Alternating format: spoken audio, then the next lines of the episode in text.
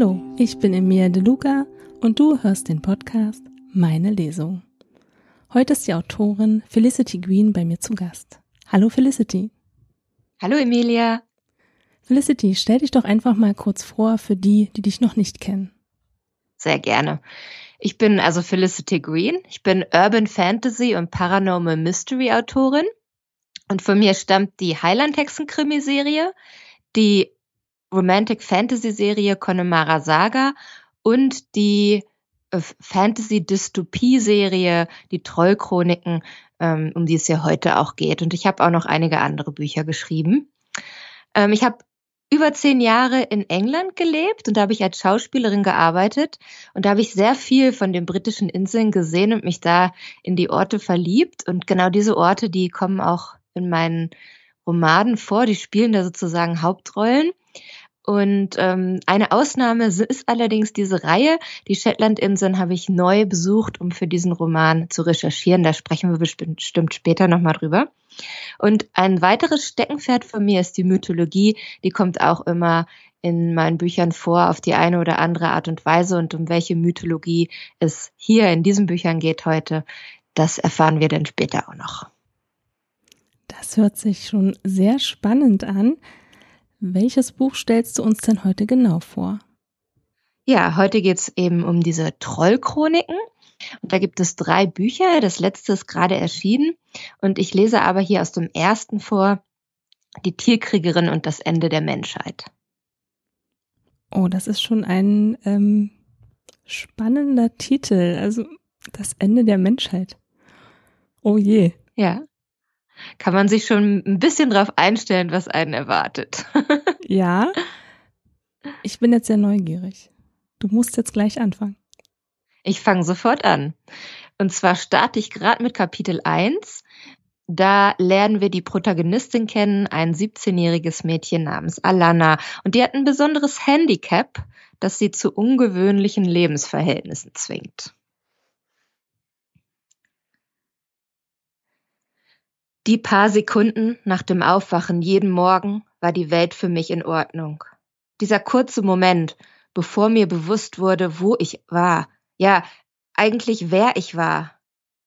Einen glückseligen Augenblick lang trieb ich auf dem weiten Ozean des ahnungslosen Seins. Dann zog sich mein Herz zusammen und meine Welt schrumpfte ebenso, als mir schlagartig einfiel, ich lebte in einem Käfig im Keller meiner Eltern. Mein Atem ging schneller und mein Puls beschleunigte sich. Die Atemübungen, die verhindern sollten, dass ich außer Kontrolle geriet, waren mir mittlerweile schon in Fleisch und Blut übergegangen. Ich machte sie, seit ich 14 war, und mittlerweile gehörten sie zu meiner täglichen Routine. Wie Zähneputzen. Routine war wichtig, wenn man völlig isoliert lebte. Man durfte sich nicht die Gelegenheit geben, zu lange zu grübeln sonst bekam man einen Hüttenkoller. Oder in meinem Fall wäre Käfigkoller wohl die treffendere Bezeichnung. Wie auch immer, Koller war schlecht. Damit ich keinen Koller kriegte, war ich schließlich hier eingesperrt. Ich wusste, dass es zu meinem Besten war, aber manchmal fiel es mir schwer, das zu akzeptieren. Gott sei Dank war meine Mutter sehr gut darin, mir Beschäftigungsmöglichkeiten zu bieten.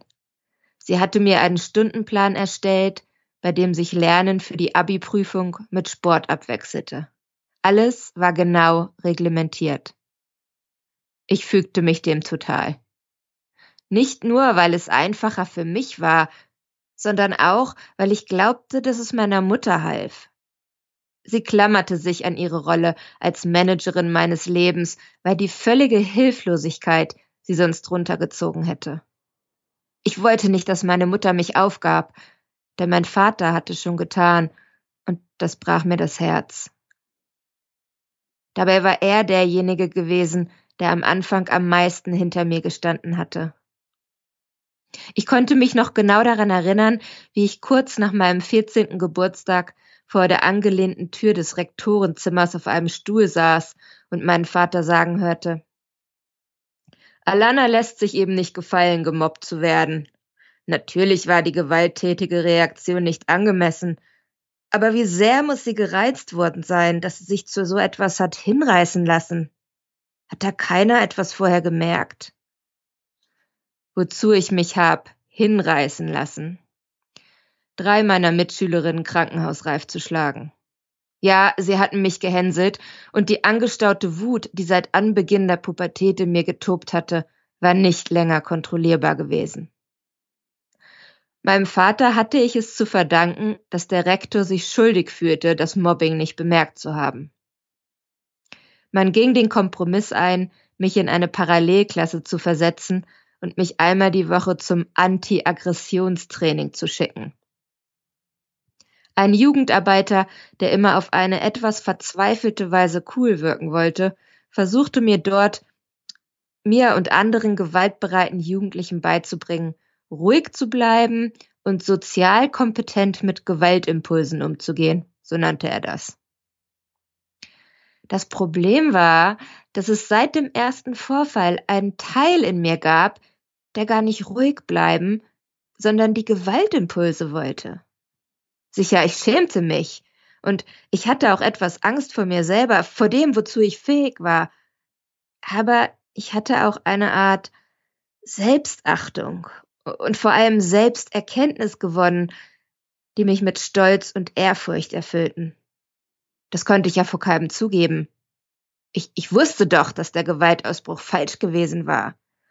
Aber es hatte sich so richtig angefühlt. Es war befreiend gewesen, die innere Anspannung, die aufgestaute Aggression endlich loslassen zu können.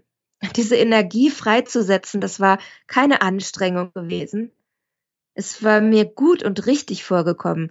Ich hatte gar keinen Schmerz gespürt. Die Prügelei hatte ich wie einen Traum erlebt, in dem Schwerkraft und Zeit aussetzten und ich stark und anmutig war. Wie in den Filmen mit Kampfsequenzen in Zeitlupe. Die Prügelei mit den drei Mitschülerinnen war ein bisschen so gewesen, als hätte ich vom Apfel des Baums der Erkenntnis gekostet. Und es dauerte nicht lange, bis ich bei einem der Rollenspiele in Anti-Aggressionstraining einen Jungen, der doppelt so groß und schwer war wie ich, an die Wand warf. Da begann mein Vater mich mit anderen Augen zu sehen.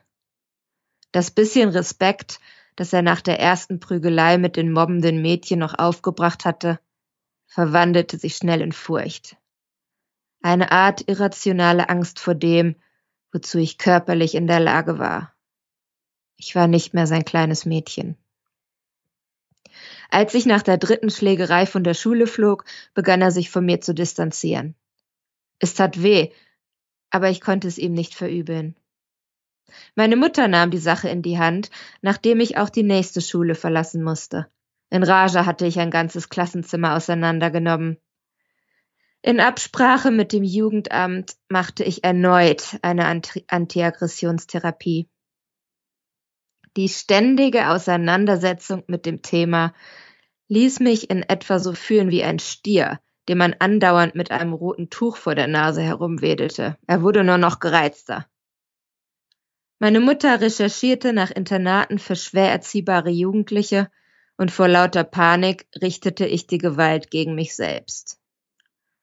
Auf der Akutstation der psychiatrischen Klinik, in die man mich einlieferte, gab ich endlich zu, wie ich mich während der befreienden Attacken fühlte. Würden Sie den Zustand wie eine Art äh, Trance beschreiben? fragte der Oberarzt mit gerunzelter Stirn, ohne mich anzusehen. Ja, genau. Er schrieb etwas auf seinen Notizblock. Würden Sie sagen, Sie stehen neben sich und beobachten sich selber, oder fühlt es sich eher so an, als ob Sie von einer fremden Kraft getrieben werden, als wenn jemand anders Ihren Körper bewegt? Hm. Eher so, als wenn mein Körper weiß, was zu tun ist, als ob ich mich ganz auf ihn verlassen kann. Unsicher schielte ich zu ihm rüber, als er sich noch mehr Notizen machte. Leider erhielt ich nicht die ersehnte logische Erklärung für mein Verhalten. Stattdessen überließ der Oberarzt alles weitere dem Assistenzarzt, der mir Medikamente verschrieb.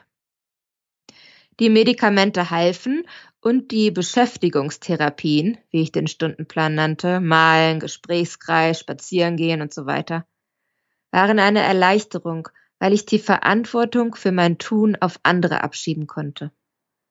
Ich war eine Musterpatientin. Meine Mutter kam täglich, weil sie mit dem Plan, mich besser zu machen, voll in ihrem Element war. Mein Vater kam seltener und wurde immer stiller. Er kämpfte damit, dass seine Tochter offensichtlich psychisch krank war. Dissoziative Identitätsstörung lautete eine erste vorsichtige Diagnose. Leider war es nur eine Illusion. Die Medikamente halfen nicht, sie machten alles nur noch schlimmer. Sie unterdrückten meine Aggressivität auf eine solche Weise, dass ich sie nicht bemerkte, so dass ich schließlich völlig die Kontrolle verlor. Eines Nachts kam ich zu mir, wie ich mitten in meinem Zimmer in der psychiatrischen Einrichtung auf dem Fußboden saß. Ich war von Kopf bis Fuß mit Blut bedeckt. Panisch tastete ich meinen Körper nach Wunden ab, bis ich erkannte, dass das Blut nicht meins war. Ich war so geschockt, dass ich beinahe laut losgeschrien hätte. Aber ich biss mir auf die Zunge, bis ich endlich den eisenhaltigen Geschmack meines eigenen Blutes schmecken konnte. Mein Blick irrte im Zimmer umher. Am Fenster entdeckte ich blutige Handabdrücke. Ich fing an zu hyperventilieren, als mir bewusst wurde, dass ich mich überhaupt nicht erinnerte. Es schien mir nicht mal wie ein vager Traum. Ich wusste nicht, was ich getan hatte. Niemand hat je herausgefunden, dass ich in der Nacht aus der Klinik ausgebrochen war. Ich spielte weiter die Musterpatientin, hatte nur meine Medikamente heimlich nicht mehr genommen, bis ich schließlich entlassen wurde. Ich weiß bis heute nicht, was ich in der Nacht getan hatte. Meine Nachforschungen ergaben nichts. In den Zeitungen und Polizeiberichten stand nichts von getöteten oder schwer verletzten Menschen oder Tieren. Aber von irgendwem musste das viele Blut stammen. In meinen Albträumen sah ich noch lange danach meine braun verkrusteten Körper, spürte immer noch das schiere Entsetzen und die Panik, in meinen Albträumen hatte ich Angst vor mir selber, vor dem Tier in mir, das zu so etwas fähig war. Diese Nacht war ein Wendepunkt für mich gewesen. Ich verstand, dass mir niemand die Verantwortung abnehmen konnte für das, was ich tat, dass mir niemand wirklich helfen konnte. Ich musste selber dafür sorgen, dass ich niemanden etwas antat. Ich hatte meine Eltern davon überzeugen können, dass die beste Lösung für mich war, so wenig Kontakt wie möglich mit anderen zu haben und dass ich das Abitur besser per Fernstudium zu Hause machen sollte. Außer zum stundenlangen Joggen hatte ich das Haus danach selten verlassen. Bewegung war ein Muss, denn Sport war der einzige Weg, mich abzureagieren und meine Wutanfälle in Schach zu halten.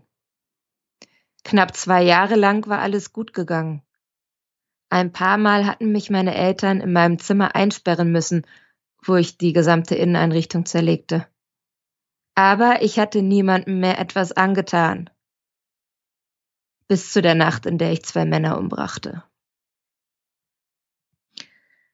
In den nächsten Kapiteln erzählt Alana dann noch ein bisschen mehr über ihre jüngere Vergangenheit und dann bekommt sie doch Hilfe und zwar gibt es ein experimentelles Programm, eine Therapie in einer ganz abgelegenen Klinik auf den Shetlandinseln.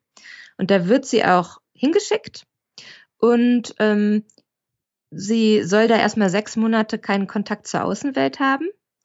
Sie findet das erstmal sehr komisch, fühlt sich von ihren Eltern aufgegeben, aber andererseits ähm, trifft sie da auch gleichgesinnte andere Patienten, Jugendliche, mit denen sie Freundschaften schließt aber trotzdem stimmt was nicht. Sie merkt, ähm, sie muss da an so Experimenten teilnehmen, an die sie sich nicht erinnern kann. Alle Patienten haben alle so ungefähr zur gleichen Zeit Geburtstag. Und dann belauscht sie noch ein merkwürdiges Gespräch zwischen dem Arzt Dr. Isbister und der Administratorin Mrs. Darktower, in dem es um eine Aktivierung geht. Und da lese ich jetzt noch mal eine kurze Stelle aus dem nächsten Kapitel. Am nächsten Tag saß ich völlig übermüdet beim Frühstück. Ich hatte das Gefühl, überhaupt keinen Schlaf bekommen zu haben. Immer wenn ich weggedöst war, hatte mich derselbe Albtraum ereilt. Dr. Isbister und die Generalin waren in mein Zimmer gekommen und hatten mich aus dem Bett gezerrt. Ich wehrte mich mit Händen und Füßen, doch sie waren unheimlich stark, ihre Griffe um meine Handgelenke und Beine wie eiserne Schraubstöcke. Und während ich meinen Kopf wild hin und her warf, fiel mein Blick auf Elins Bett. Es war leer. Ich wollte schreien, doch kein Geräusch kam aus meiner Kehle, so sehr ich mich auch anstrengte. Ich war stumm und den beiden völlig ausgeliefert. Keuchend und schweißgebadet kam ich wieder zu mir. Mein Blick ging sofort zu Elins Bett. Im Halbdunkel konnte ich ihre Umrisse unter der Decke erkennen. Mein Herzschlag verlangsamte sich und ich beruhigte mich wieder. Halb im Bett aufgesetzt, starrte ich die Tür an, bis mir die Augen wieder zufiel und der Albtraum von neuem begann. Und so war die ganze Nacht zugegangen. Elin nahm die Hand von meinem Mund. Lass das, deine Finger sehen schon aus wie Hamburger. Noch halb in Gedanken schaute ich auf meine Hände. Elin hatte recht. Ich hatte schon immer die schlechte Angewohnheit gehabt, auf meinen Fingernägeln zu kauen, aber mittlerweile waren sie so abgenagt, dass das rohe Fleisch des Nagelbetts zu sehen war. Ich versteckte meine Hände unter dem Tisch. Hast du gar keinen Hunger? fragte Elin und zeigte auf meinen noch fast vollen Teller Rührei mit Speck. Ich zuckte mit den Schultern und nahm einen Hashbrown in die Hand, um etwas daran herumzuknabbern. Das beruhigte meinen flauen Magen etwas aber die Eier würde ich nicht runterbringen. Ran, Adira, Calixta und Bosse neben uns unterhielten sich angeregt über etwas, von dem ich nichts mitbekommen hatte. Ich beugte mich über den Tisch. Elin, raunte ich. Ich musste etwas. Ein lautes Geräusch wie ein Brüllen oder Brummen schnitt mir das Wort ab. Es kam vom anderen Ende des Speisesaals. Ein Scheppern folgte, das sich so anhörte, als wären Stühle oder ein Tisch umgeworfen worden. Ich schaute auf, aber zwischen unserem Tisch und dem Ort des Krawalls waren einige meiner Mitpatienten aufgestanden und sogar auf Stühle geklettert, um besser sehen zu können. Ein markerschütternder Schrei ließ mich aufspringen. Ich versuchte zu erkennen, was vor sich ging, konnte aber nur flüchtige Eindrücke des Geschehens erhaschen. Ich glaubte, graues Fell zu sehen und dachte im gleichen Augenblick, dass ich mich täuschen musste. Jemand grollte und ein anderer schrie. War das Blut? Ich wollte näher herangehen, aber ich wurde am Arm gepackt und auf meinen Stuhl zurückgezogen. Halb erstaunt und halb verärgert schaute ich mich um. Es war Ran. Setz dich, knurrte er. Ich weiß nicht, ob es der Kampf war, den ich zu sehen glaubte, ob der mich irgendwie ansteckte und ob es die Gewalt war, die in der Luft lag und in mir Aggressionen weckte, oder Ran, der mich provozierte. Aber ich konnte spüren, wie die Wut in mir hochkochte. Ich versuchte tief einzuatmen, wurde aber leicht panisch, als ich merkte, dass es nichts brachte. Aus dem Augenwinkel sah ich Dr. Isbista, die Generalin und die Pfleger in die Cafeteria stürben, Calixta war schon an der Tür und fing die Pflegerin Anna ab. Mit wenigen Schritten war sie bei mir und bevor ich mich versah, hatte sie mir eine Nadel in den Oberarm gerammt. Mit einer Mischung aus grenzenloser Wut und kompletter Verwirrtheit sah ich sie an. Doch bevor ich rot sehen konnte, schwand mir das Bewusstsein. Du machst es sehr spannend. Ich bin total neugierig. Was ist mit dir los? Aber ich weiß, du verrätst das nicht. Ist auch okay. Ähm, wir können ja mal kurz über die Figuren sprechen. Vielleicht verrätst du ein ganz kleines bisschen. Ja, also wie gesagt, wir haben ja die Protagonistin Alana schon kennengelernt. Und ähm, ich denke, ich spoiler nicht zu viel, wenn ich sage, sie ist eine Tierkriegerin. So heißt ja auch das Buch. Und die Tierkrieger, das äh, kommt aus der nordischen Mythologie. Ähm, hat man vielleicht schon mal den Begriff Berserker gehört, aber da gab es auch das sind ja Bärenkrieger, gab es aber auch Wolfkrieger. Ähm, das waren diese ganz äh, blutrünstigen Krieger, die keine Todesangst hatten und sich so von dem Geist dieses Tieres zerrten. Oder man könnte auch glauben, sie haben sich in dieses Tier verwandelt. Ähm, das äh, erfährt natürlich Alana ähm, so ein bisschen über sich und die anderen äh, Mitpatienten hier in der Klinik.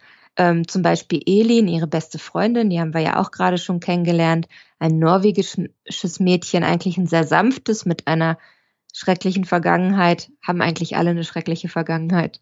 Und die anderen Freunde in der Klinik. Und natürlich gibt es auch ähm, so etwas wie ein Love Interest, ähm, den Nick, ähm, der sich dann aber als nicht so besonders toller Freund ähm, herausstellt. Was aber schon sich von Anfang an ein bisschen abzeichnet. Das spoilere ich auch nicht zu viel. Ja, sind so ein bisschen die Charaktere hier. Ich bin gespannt, was da noch alles passiert. Also es hat sich schon sehr interessant angehört, was sie da so alles macht oder nicht weiß, was sie macht. Also finde ich schon sehr toll. Erzähl doch mal, wo dein Buch genau spielt. Du hast ja schon so ein bisschen was verraten. Du wolltest ja noch ein bisschen mehr dazu erzählen. Ja, total gerne. Also wie ich ja schon erzählt habe, normalerweise hm, habe ich die Orte schon mal besucht oder ich kriege die Inspiration zu zu Romanen an Orten.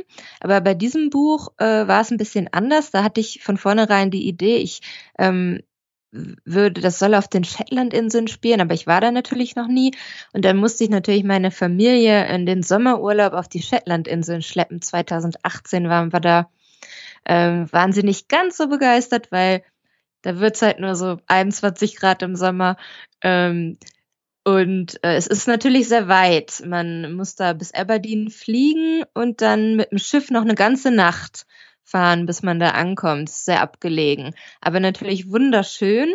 Und wie ich es mir auch erhofft hatte, ein sehr inspirierender Ort für alle Arten mythologischer Geschichten.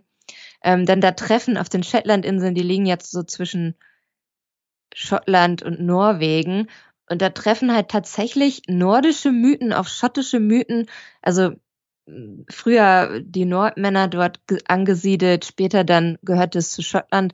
Und diese Mythologie, ich weiß nicht, wahrscheinlich liegt es auch ein bisschen an der Landschaft, dieser kargen Landschaft und dieser Abgelegenheit und was da so für Leute gelebt haben. Aber die Inseln, die ähm, diese Atmosphäre, die, die diese ähm, Inseln haben, das ist so richtig mythologisch. Also es ist wunderschön und das hat sich sehr gut geeignet für meine, äh, für meine Geschichte. Da hast du dann sehr viele Ideen gesammelt. Mhm, genau. Ähm, auch ganz spezifisch. Ich lese nachher noch ähm, zum Abschluss was aus dem Prolog vor. Diese Brocks, diese Wehrtürme, die gibt's ja auch in Schottland und auf den Shetlandinseln auch ganz viele ähm, aus der Eisenzeit. Da haben wir auch eins besucht auf dieser Insel Mussa ähm, wo meine Protagonisten auch hin müssen. Ähm, und dass die auch wirklich sowas ausstrahlen und man gar, gar nicht genau weiß, wer die da gebaut hat und was die da machen. Das ist sehr mysteriös, ja. Klingt wieder alles sehr spannend, wie immer bei dir. Finde ich total toll. Magst du gleich weiterlesen? Ich bin natürlich neugierig. Ich lese gerne weiter. Und zwar geht es nämlich gleich in, im Anschluss an die Szene, die ich als letztes gelesen habe nachdem Alana in der Cafeteria da was sieht, was sie nicht sehen soll und ähm, auf einmal eine Spritze in den Arm bekommt, wacht sie dann in einem einer Art Krankenzimmer auf mit Elin und Bosse, zwei anderen neuen Patienten. Die beiden schlafen noch, aber sie steht auf und so ein bisschen desorientiert ähm, macht sie die Tür auf, sieht, sie befindet sich im dritten Flur dieser Klinik, wo sie noch nie so wirklich war. Da macht sie eine Tür auf und das erste, das ich bemerkte, war das Biepen. Es stammte von einem Monitor, den ich durch den halb zugezogenen Vorhang ausmachen konnte.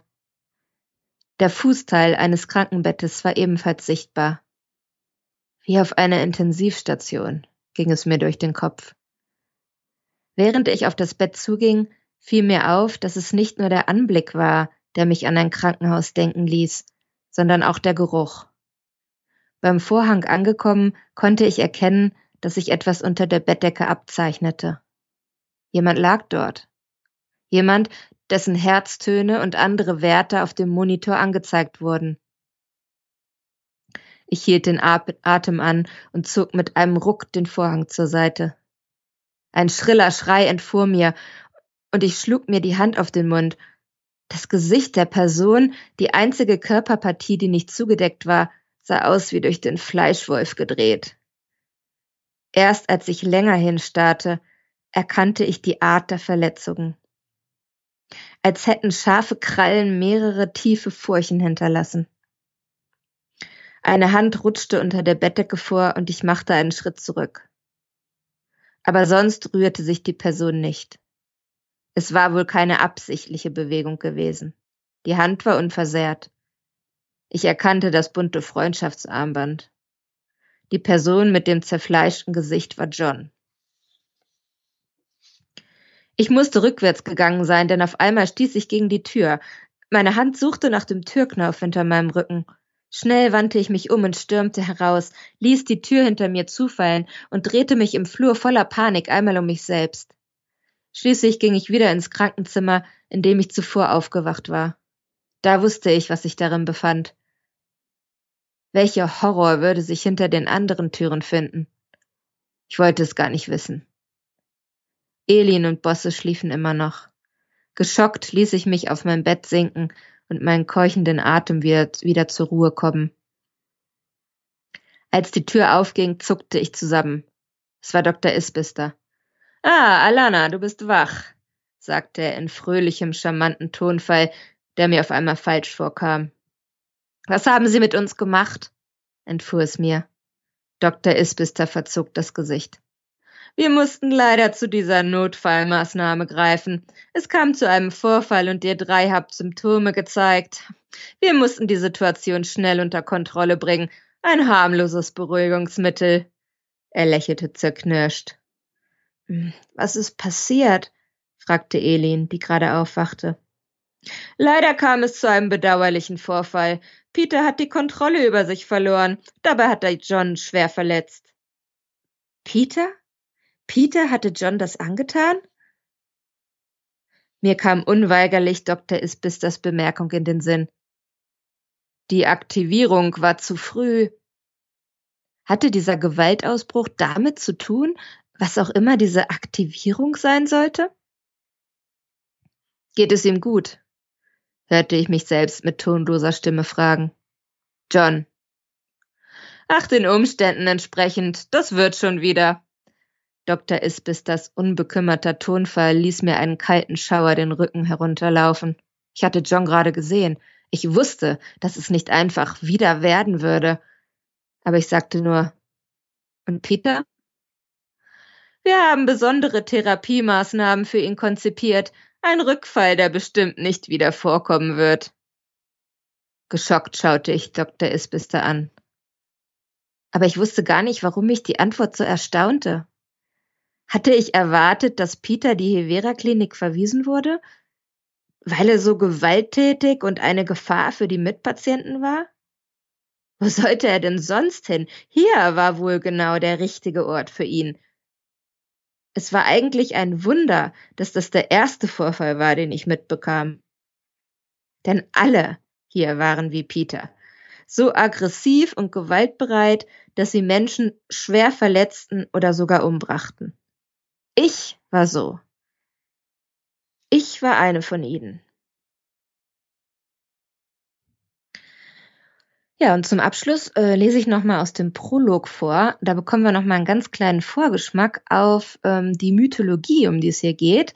Ähm, denn wie ja schon am Anfang besprochen wurde, geht es ja um das Ende der Menschheit und ähm, in der nordischen Mythologie ist das ja die Ragnarök und in diesen Büchern geht es tatsächlich auch um die zweite Ragnarök und das ähm, bekommen wir schon so ein bisschen im Prolog zu sehen. Die Insel strahlte eine trügerische Ruhe aus. Der einlullende, stete Rhythmus der Wellen, die über die Kiesstrände schwappten und sich an den Felsklippen brachen das fahle Mondlicht, in dem das gefrorene Gras auf den sanften Hügeln beinahe mystisch silbern glänzte. Der gleichmäßige Takt der Schwingungen unzähliger lautloser Flügelschläge in der Luft. Bei unserer Ankunft auf Mussa hatten wir zuerst das Schild gesehen, das uns Respekt vor den Bewohnern der Insel einbläuen wollte. Die Vögel, die in diesem Naturreservat beheimatet waren, konnten manchmal aggressiv reagieren, wenn sie ihre Brutstätten nahe am Klippenweg bedroht sahen. Wir hatten die Insel mit Ehrfurcht betreten, aber wir hatten keine Angst vor der Natur. Die wahre Bedrohung kam nicht von dieser fast quälend idyllischen Welt. Als der Turm nach 20 Minuten Fußmarsch endlich in unser Sichtfeld kam, traf mich die Energie, die er verströmte, wie eine Druckwelle. Ich hatte imposantere Gebäude und höhere Türme gesehen. Doch den massiven alten Steinen wohnte eine unheimliche Kraft inne. Und auch wenn ich nicht gewusst hätte, welch höllisches Grauen der Turm barg, hätte ich seine Magie wahrscheinlich gespürt. Sie musste der Grund dafür sein, dass Touristen auf diese Insel kamen, um den besterhaltenen Brock auf Shetland zu besichtigen und weshalb diese Wehrtürme aus der Eisenzeit überhaupt eine solche Faszination ausübten. Vor dem Turm angekommen, sahen wir uns unschlüssig an. Calixta räusperte sich. Gehen wir rein? Ich warf einen skeptischen Blick auf den jetzt helleren Streifen am Horizont. Wir hatten noch ein bisschen Zeit. Warum nicht? Im Wissen, die letzten Menschen zu sein, die den Brock von Mussa betreten würden, gingen wir der Reihe nach durch den engen, niedrigen Eingang. Bosse, der vor mir eintrat, musste richtig den Kopf einziehen. Aus einem Schränkchen nahmen wir große Taschenlampen, schalteten sie an und leuchteten umher. Calixta, Ran, Bosse und ich kraxelten ein paar der unebenen Steinstufen hoch, damit die anderen nach uns überhaupt noch Platz hatten. Wir gingen der Reihe nach die enge Treppe mit ihren winzig kleinen Stufen hinauf. Oben angekommen, öffneten wir die Gitterluke und betraten den schmalen Gang am Rande des Dachs. Wir genossen schweigend die schmerzhaft schöne Aussicht, bis Adira sagte, wir sollten gehen. Auf dem Weg nach unten rutschte ich aus und Nick, der vor mir ging, ergriff mein Handgelenk. Ich schüttete seine Hand ab. Ich hatte mich am Eisengeländer festgehalten, ich brauchte seine Hilfe nicht. Unten legten wir die Lampen zurück in den Schrank, auch wenn sie vermutlich nie wieder jemand brauchen würde. Erst als ich wieder draußen stand, bemerkte ich, dass ich im Turm nicht einen einzigen richtig tiefen Atemzug getan hatte. Ich ließ kalte, frische Luft in meine Lungen strömen. Eine Hand legte sich auf meine Schulter und ich zuckte zusammen. Alles in Ordnung? Es war Hilda. Sie hatte besorgt die Brauen zusammengezogen, was der schönen Symmetrie ihres Gesichtes keinen Abbruch trat. Ich zwang mich zu einem Lächeln. Ja, so in Ordnung, wie alles eben sein kann, wenn das Ende der Welt kurz bevorsteht, versuchte ich zu witzeln. Doch Hilda zeigte ihre Grübchen nicht. Nur die Furche auf ihrer Stirn wurde tiefer. Aber das tut es ja nicht, deshalb sind wir doch hier. Gott, Hilda war sowas von idealistisch. Kein Wunder, war sie doch jahrelang schon Dr. Ispis das Gehirnwäsche unterzogen worden. Nicht zu vergessen der Einfluss ihrer Eltern, die jetzt in einem Bunker saßen, um auf das Ende der Welt zu harren. Ich schaute mich um. War ich die Einzige, die ihre Zweifel hatte, ob unsere Wahnsinnsmission gelingen würde? Nein, Bosse sah derart blass aus, dass ich befürchtete, er würde sich gleich übergeben und die Geschwister Ran, Adira und Calixta hatten sich an der Hand genommen.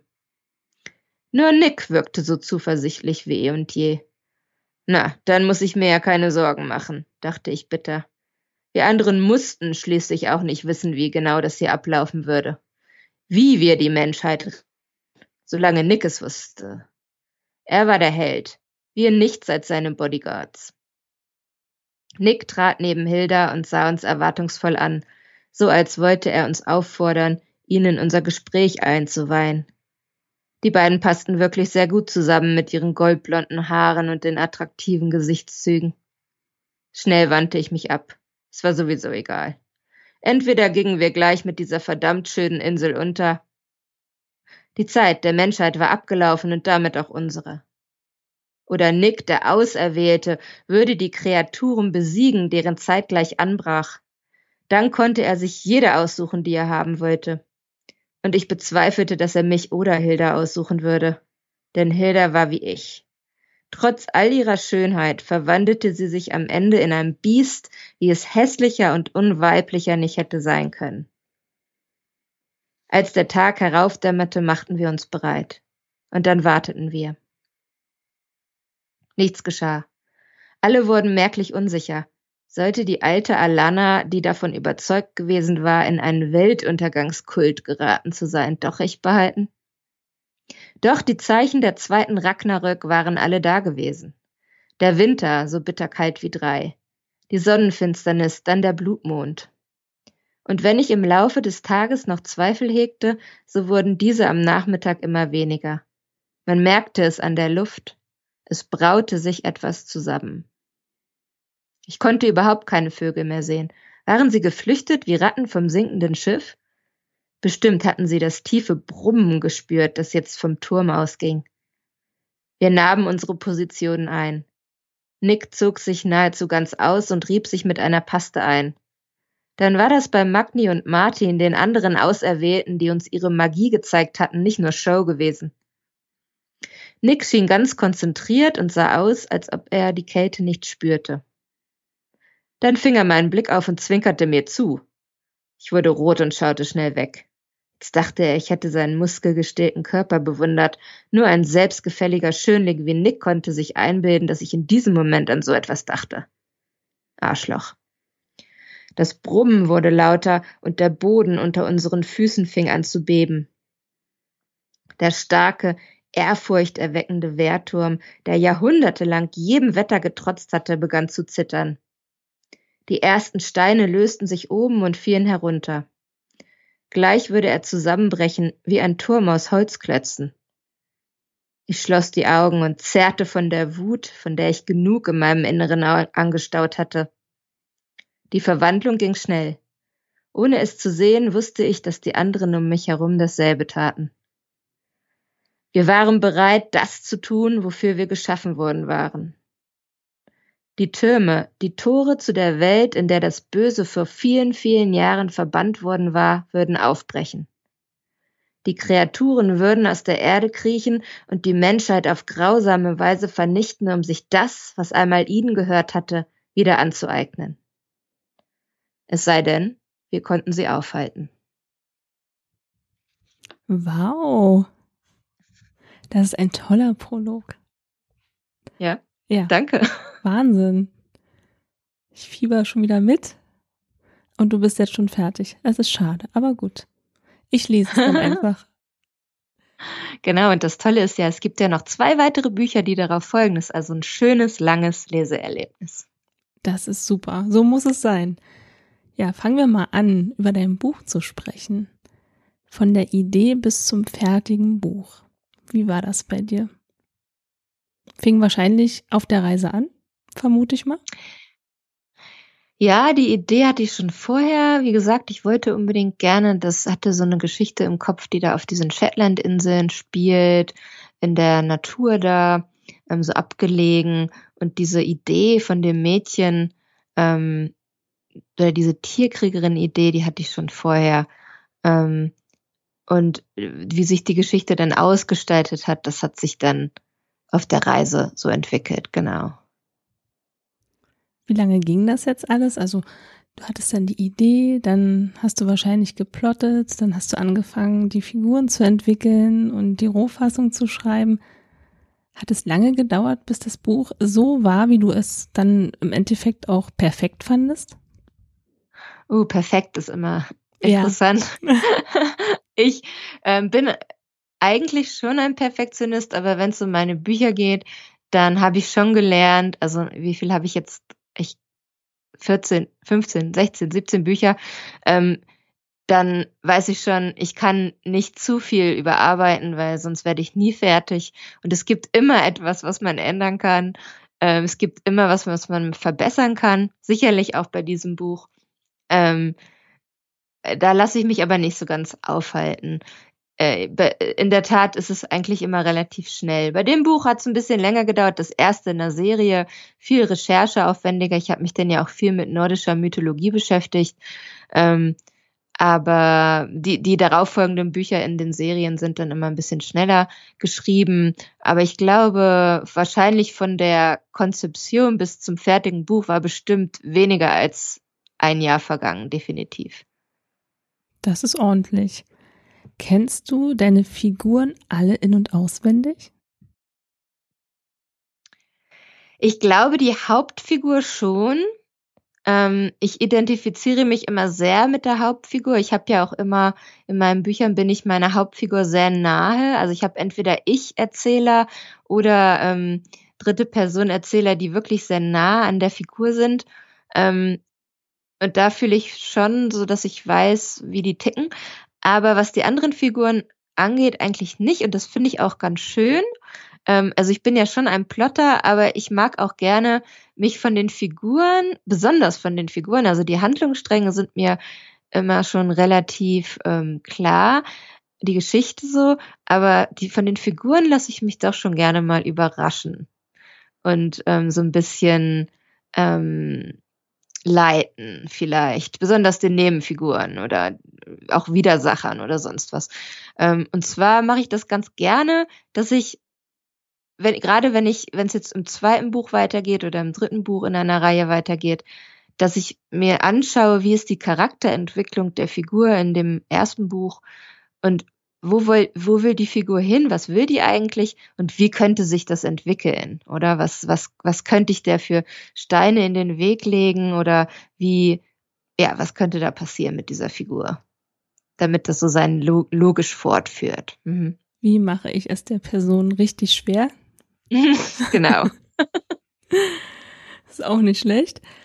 Wie sieht denn so dein Schreiballtag aus? Bist du eher die Frühschreiberin oder, naja, wenn ich gerade Zeit habe, dann schreibe ich. Wie ist das bei dir? Ich arbeite eigentlich vormittags. Ich habe eigentlich einen relativ geregelten Arbeitstag für eine Künstlerin, sagen wir oder ähm, kann man ja sagen, oder Freiberufler arbeiten ja gerne mal auch vielleicht abends oder wie auch immer. Das ist bei mir gar nicht so. Ich habe ja eine kleine Tochter. Wenn, normalerweise ist es tatsächlich so, wenn die im Kindergarten ist, vormittags, dann arbeite ich. Und ich bin auch, wenn ich schreibe, wenn ich an einem Buchprojekt schreibe, relativ strikt mit mir selber. Dann habe ich so und so viele Wörter am Tag, die ich schaffen muss, um die Wortanzahl zu, zu, zu erreichen, meine Deadline für Lektorat und Korrektur zu erreichen. Und dann setze ich mich auch einfach vormittags hin und schreibe die Wörter. Und dann ist es immer meine Priorität und danach kommen dann so andere Aufgaben, die noch zum Autorenleben dazugehören. Aber das mache ich immer als erstes, bis ich die Wortanzahl erreicht habe, die ich erreichen muss an dem Tag. Wie kann man sich das jetzt vorstellen? Du schreibst also vormittags. Hast du da Rituale? Stellst du dir noch einen Kaffee hin oder hörst du erstmal schön Musik? Wie ist das bei dir? Ähm, Kaffee gehört definitiv immer dazu. Also einen Kaffee brauche ich schon. Und ich bin jemand, äh, ich habe ja meinen Schreibtisch und da sollte ich auch eigentlich dran sitzen. Das ist sogar ein Stehschreibtisch, sogar noch gesünder. Aber Schreiben mag ich immer gern auf der Couch. Ich habe ja eine Couch im Büro, das finde ich viel gemütlicher oder im Bett schreibe ich auch gerne. Ähm, weiß ich auch nicht. Das ist für mich so, so ein zum kreativen ähm, sitze ich lieber gerne woanders. Aber mehr, ähm, mehr, also außer dass ich alles andere zumache, weil ich sonst abgelenkt werde von von äh, sozialen Netzwerken oder E-Mails oder sowas. Ansonsten äh, habe ich sonst keine Rituale, würde ich sagen. Was machst du gegen Schreibblockaden? Hm, ich glaube nicht, dass ich schon mal eine Schreibblockade hatte. Ich habe eigentlich tausend Geschichten im Kopf, die alle erzählt werden wollen und eigentlich eher so zu wenig Zeit, um sie alle zu erzählen. Es gab sicherlich schon mal Zeiten, wo es mir schwieriger gefallen ist, da lag es aber wahrscheinlich eher an der Geschichte. Ähm, na klar, manchmal hat man so persönliche Umstände, dass es sich nicht so gut schreiben lässt. Ähm, aber mein Motto ist eigentlich immer ein Wort hinter das andere setzen. Loslegen. Wenn man einmal angefangen hat, dann entwickelt sich das eigentlich schon, ähm, dass man, dass es weitergeht. Wie würdest du dich selbst beschreiben? Uh, das ist ja eine interessante und äh, schwierige Frage zu beantworten. Wie würde ich mich selbst beschreiben? Ähm, ich bin ein ambitionierter Mensch, der lernen musste, ähm, auch mal zu entspannen. Das ist so wahrscheinlich meine Persönlichkeit in einem Satz. Ich ähm, habe immer ganz viel vor und ganz viel Ziele. Ähm, und äh, bin mir auch sehr hart mit mir selber, ähm, was das angeht, wenn ich das nicht erreiche oder ähm, ja, aber nicht mehr so wie, wie früher. Ich habe das schon ein bisschen abstellen können, ähm, muss aber immer schauen, dass ich auch mal abschalte, entspanne und äh, auch meine Erfolge feiere und ähm, mir auch mal selber vergebe. Was macht für dich ein wirklich gutes Buch aus? Ein wirklich gutes Buch ist einfach ein Buch, was ich nicht mehr weglegen kann. Das heißt, äh, da muss Tempo für mich, also das richtige Tempo kann natürlich nicht immer Tempo. Tempo ähm, ist klar, das Tempo muss stimmen. Ähm, und vor allen Dingen Spannung, definitiv. Spannung muss schon in, in einem Buch für mich dabei sein. Hattest du mal so ein Buch, was dich so gefesselt hat, dass du es einfach nicht weglegen konntest? Das habe ich schon, habe ich ganz oft. Das ist gut. Ich, ich lese sehr viel und ähm, äh, be, äh, ja, besonders ähm, als Kind oder Jugendliche ist mir das natürlich oft passiert. Was mir dazu oft einfällt, ist, ich habe als Teenager Stephen King gelesen. Ich glaube, heute könnte ich es gar nicht mehr lesen. Das wäre mir wahrscheinlich zu schlafraubend. Und da war es tatsächlich auch so, dass ich es, kann ich noch, mich noch erinnern, es ähm, die ganze Nacht durch unter der Bettdecke. Ich konnte nicht aufhören, ich konnte nicht die Augen zumachen. Es war ganz schrecklich. Und das in der Nacht gelesen, ja. Genau, sozusagen, ja. Welches Buch liegt derzeit oben auf deiner Leseliste und warum? Auf meiner Leseliste, ähm, ich habe äh, tatsächlich fast sowas wie eine Liste, weil ich ziemlich viele Bücher auf meinem Kindle ähm, in der Reihe habe, die ich noch nicht gelesen habe. Ähm, was ich gerade wieder lese, und deswegen wird das auch das nächste Buch sein, was ich lese, ähm, ist die Aurora Teagarden Serie von äh, meiner Lieblingsautorin Charlene Harris. Da geht es um eine Südstaatenbibliothekarin, die ähm, Mordfälle ermittelt. Und ähm, da gibt's ein neues Buch, habe ich letztens gerade gesehen und jetzt habe ich einfach die ganze Serie nochmal gelesen. Ähm, und worauf ich mich dann auch total freue, ist der neueste Robin Stevens Roman. Das ist so eine ähm, Wells and Wong heißt die. Das ist so eine Serie, äh, auch so eine cozy Mystery Serie mit 14-jährigen Mädchen im Internat in den 30er, 40er Jahren. Ist total schön. Hört sich sehr spannend an. Du liest also richtig viel, wie ich so höre. Ja, ich lese wirklich sehr viel. Ja. Leider muss meine Tochter, ähm, die, ich höre immer die berühmten vier Worte, kannst du mit mir spielen? Und ich sagte immer, noch das Kapitel zu Ende. also, die muss das leider immer aushalten. Aber ich lese wirklich sehr viel, ja. Ist mein liebstes Hobby. Bist du eine Kapitelleserin? Also du liest immer von Kapitel zu Kapitel oder kannst du auch so mitten im Kapitel aufhören? Ich lese immer Kapitel, äh, kapitelweise, obwohl ich lese auch abends im Bett und da schlafe ich dann irgendwann ein und dann bin ich halt mit, mitten im Kapitel. Ja. Wo finden wir dich bei Social Media? Ähm, bei Facebook bin ich unterwegs unter dem, sagen wir, Hashtag Felicity Green Author und bei Instagram auch unter Felicity Green Author. Was können wir da so von dir finden? Was zeigst du deinen Fans?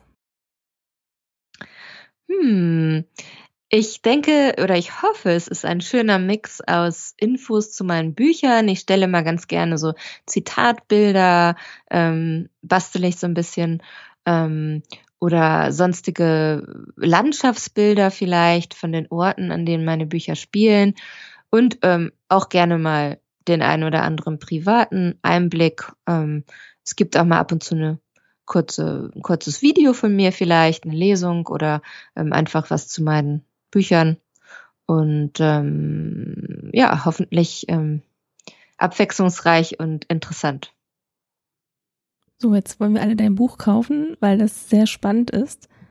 Können wir jetzt in den Buchladen um die Ecke gehen oder das Buch online bestellen? Gibt es ein Taschenbuch oder nur ein E-Book? so wie ihr wollt. Es gibt tatsächlich das Buch ähm, als Taschenbuch ähm, überall im Handel erhältlich ähm, und auch als E-Book ebenfalls überall erhältlich ähm, bei Amazon wie auch in den Tolino Shops. Und am allerbesten geht ihr auf meine Website www.felicitygreen.com und da findet ihr alle meine Bücher auch äh, die Tierkriegerin und das Ende der Menschheit. Könnt ihr einfach draufklicken und da findet ihr die ganzen Links und ihr könnt ähm, dann von dem Link aus in den Shop eurer Wahl gehen. Da steht auch die ISBN-Nummer für das Buch, falls ihr es gerne im Buchladen um die Ecke bestellen möchtet. Oder ihr könnt es sogar bei mir im Webshop kaufen. Da kriegt ihr es sogar signiert. Oh, das ist natürlich toll. Also wer ein signiertes Buch haben möchte, ganz schnell auf deine Webseite. Klasse. Genau. Was wünschst du dir von deinen Lesern? Ich wünsche mir von meinen Lesern, dass sie ähm, sich Zeit nehmen für meine Bücher und dass ihnen natürlich die Bücher gefallen.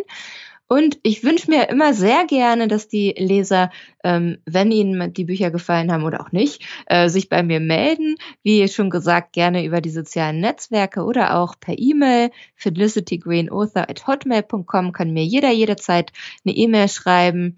Und ähm, äh, sich persönlich mit mir darüber austauschen. Da freue ich mich immer drüber.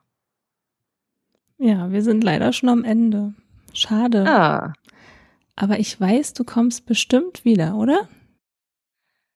Ich hoffe doch. Es gibt bestimmt ähm, das eine oder andere Buch, aus dem ich noch vorlesen könnte. Ich habe ja ein paar. Ja, also du bist herzlich eingeladen, wiederzukommen. Ich würde mich sehr freuen. Das war wieder eine sehr spannende Geschichte von dir. Was immer viel zu kurz Danke, ist. ich habe ja, ich habe mich auch wieder sehr, äh, es hat wieder sehr viel Spaß gemacht bei dir. Es ist immer wunderschön. Danke, hat mir auch sehr viel Spaß gemacht. Ja, vielen Dank, Felicity, und ich wünsche dir auf jeden Fall noch einen sehr schönen Tag und bis zum nächsten Mal. Ich danke dir, bis zum nächsten Mal. Ciao. Also, bis zum nächsten Mal. Eure Emilia. Wenn dir die Folge gefallen hat, abonniere den Podcast und über eine Bewertung würden wir uns sehr freuen. Meine Lesung.